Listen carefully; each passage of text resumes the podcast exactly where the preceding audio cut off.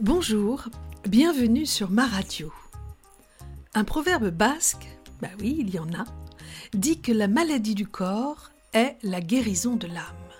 À proprement parler, la maladie n'est pas une émotion, mais elle est beaucoup plus qu'un mot. J'ai donc choisi de la classer dans la saison 3 de ma radio, les émotions. Et vous allez comprendre pourquoi. Assise près du lit où mon père dort, un peu trop profondément, je lis le magazine Simple Things.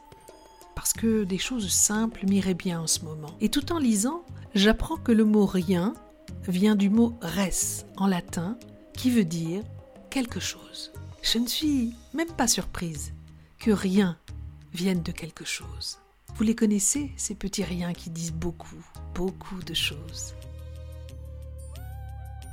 J'apprends un peu plus tard, dans un Charlie Hebdo oublié sur une table, que 15 de ces journalistes ont fait tester leurs cheveux pour connaître leur taux de produits chimiques dans le corps, sachant que les cheveux conservent toute substance illicite jusqu'à environ 3 mois après les avoir ingérés. Résultat, chacun d'eux a découvert dans ses cheveux de 30 à 50 pesticides, bisphénols et autres produits chimiques interdits pour certains depuis les années 70. Et je ne suis même pas surprise.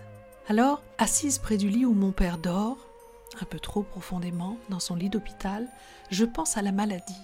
Mon esprit vagabonde et remonte jusqu'à Ève dans son paradis.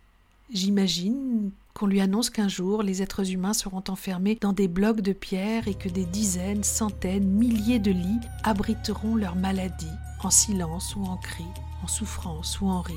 L'humanité sera malade et les êtres humains en souffriront. Aurait-elle été un peu surprise? Maladie, mal à dire. On a toujours interprété cette expression comme le mal à dire qui s'exprime à travers la maladie. Mais aujourd'hui, j'ai une autre explication à cette expression. Le mal à dire. La maladie. En fait, c'est un mal à dire, mais pour notre corps. C'est une expression de la perfection de ce corps qui se met en quatre, en mille, pour juguler, éliminer tout ce qui pourrait ou tout ce qui est la cause d'un déséquilibre en nous. Car son obsession à notre corps, c'est notre équilibre.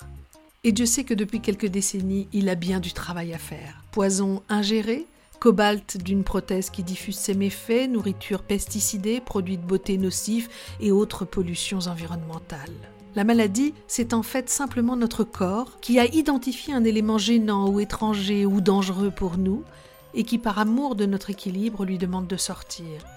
En fait, il fait son travail et dit par la maladie que nous sommes en train de guérir, qu'il est en train de nous guérir.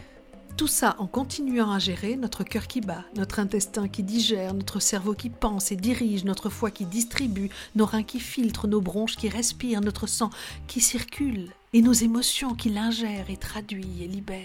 Alors oui, Parfois, oui, le mal est si important. L'énergie pour le dire est si entamée que notre corps ne peut plus dire. Il n'a plus le temps ni la force de tout gérer. Il ne peut plus nous soigner.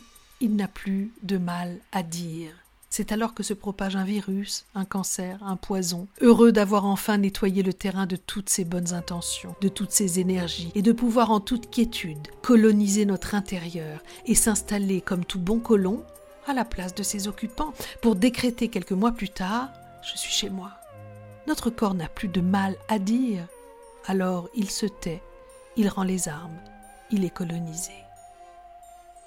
Pour que la maladie trouve son expression dans le maladir de notre corps et non plus dans sa colonisation, ouvrons notre esprit afin de lui donner le maximum d'éléments utiles à son bien-être.